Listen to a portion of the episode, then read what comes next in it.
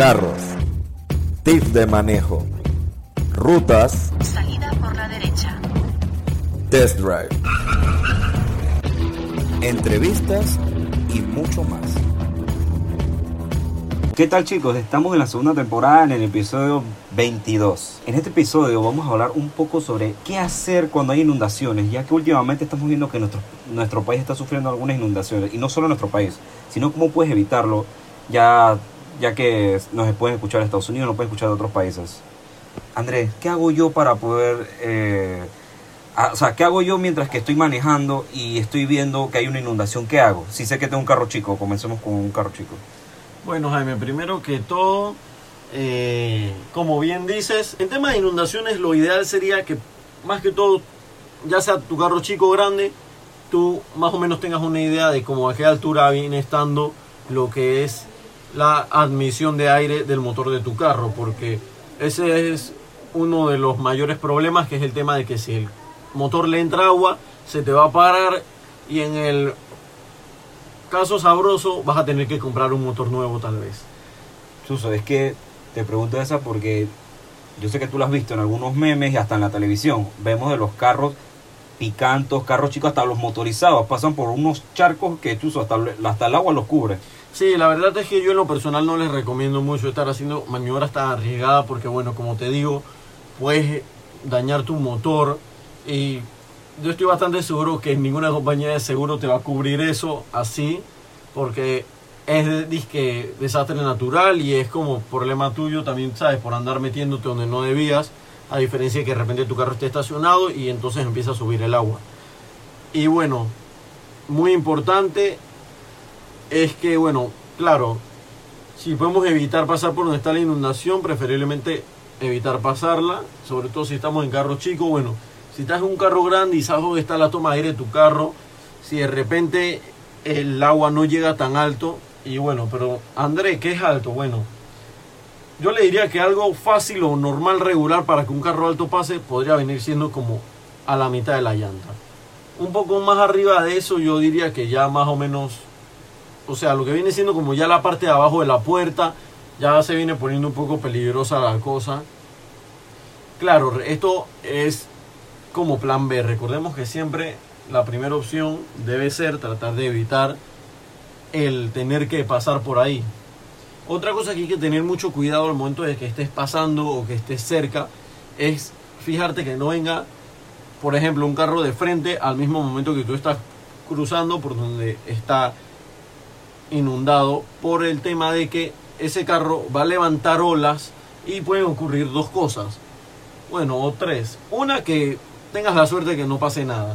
Dos, de que puede que esa ola empuje tu carro y puede que quedes medio varado o algo parecido. O tres, esa ola de agua puede hacer que, como comentaba, se te meta agua al motor y entonces, bueno, adiós motor y adiós carro. Oye, y una pregunta, ¿qué pasa si yo no, que si yo no me doy cuenta y estoy pasando ya por un charco y quedo varado, ¿qué hago? O sea, veo que mi carro no puede moverse. Bueno, primero que todo, si estás...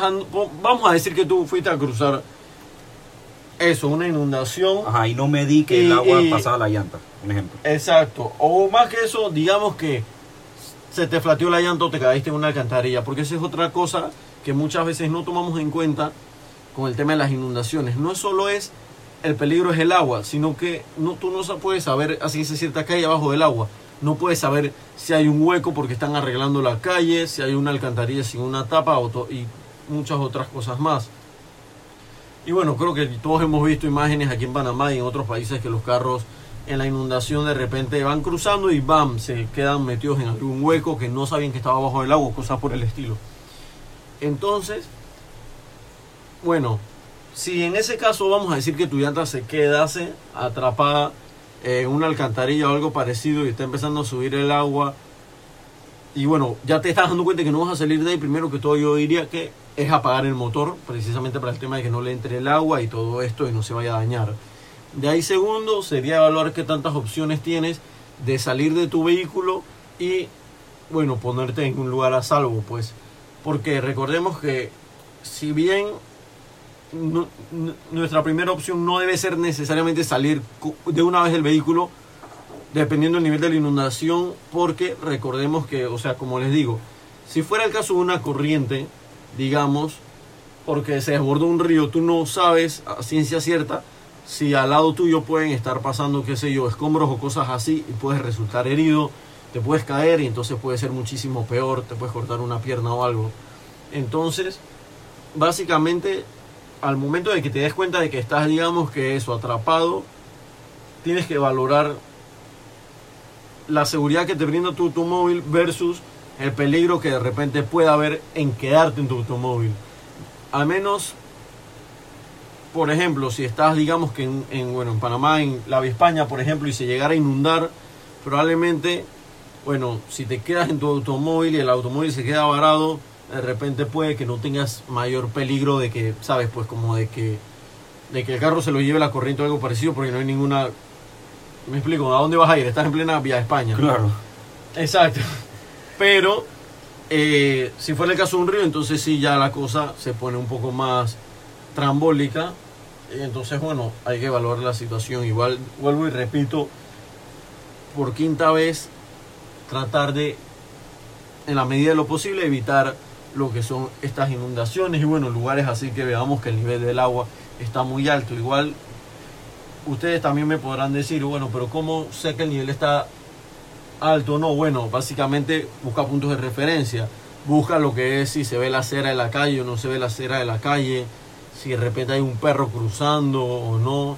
Todas estas cosas te van a servir para discernir en qué tan alto no está el tema este del agua. Oye, y una pregunta.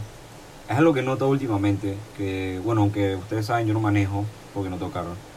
Y siempre me la paso o, en Uber o cosas así, pero siempre estoy de copiloto. Siempre noto que cada vez que estamos en tráfico comienza a llover y la gente se comienza a desesperar.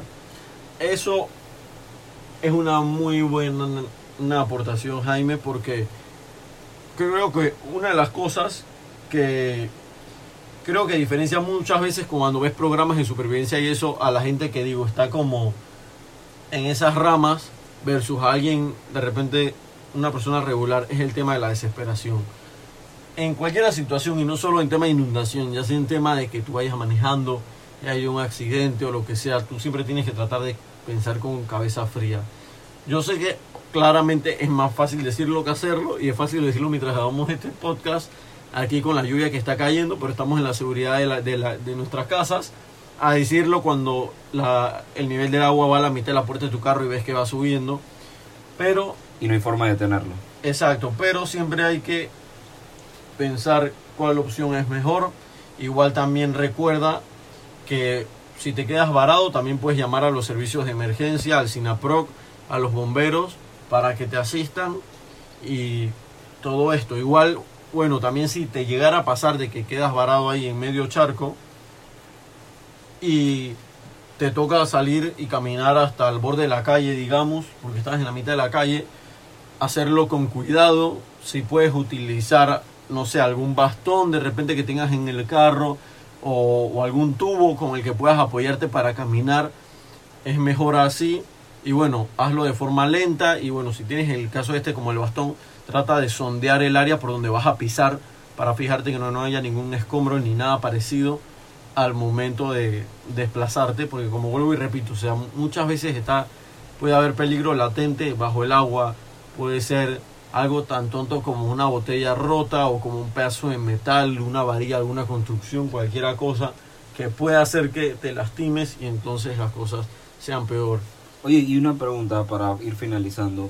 ¿Tú qué opinas de, lo, de los carros así como una Prado, como las pickups grandes que pasan por aguas, que pasan, eh, parece algo por las inundaciones sin problema? Que, ¿Tú piensas que está bien que pasen los carros aunque haya inundaciones? Bueno, como vuelvo y te repito, Jaime, lo ideal es que tú te abstengas de hacer maniobras peligrosas, como bien su nombre lo dice, porque O sea, las mismas conllevan peligro, exacto. Claro. Pero bueno, al menos si tú estás en un pick-up que tiene snorkel, ¿verdad? Está acondicionado para lo que viene siendo eso, vadear ríos o cosas parecidas, bueno, de repente sabes, pues no hay tanto peligro y bueno, también depende de la pericia del conductor, porque por ejemplo les puedo decir que si yo estoy en una inundación y estoy en un pick-up, una de las cosas que de repente yo voy a hacer al momento de saber que voy a pasar por una inundación es poner la 4x4. Porque esto me va a ayudar a mí en caso tal de eso, de que de repente abajo del agua pueda haber, no sé, alguna piedra, o de repente haya lodo, tierra, o cualquier cosa así que me pueda hacer como perder el control, o algo parecido. Claro. Entonces yo voy a poner la 4x4, y claro, eso ya me da más puntos sobre alguien que va pasando con el mismo pick-up, pero solo con dos llantas empujando el carro. Claro. Así Bueno. que bueno, quien tiene un snorkel, por ejemplo, yo pensaría que más o menos sí tiene la pericia y los conocimientos de cómo se debe hacer y todo esto. Igual con el tema de las prados, en realidad me parece a mí que esos carros no están tan diseñados para esto, digo, hasta también tienes que tomar en cuenta que estos autos el nivel que tienen de suelo también es un poco más alto. Sí, es un más Así que de repente, aparte de eso, y como es pick-up o camioneta, puedes correrte un chance más grande.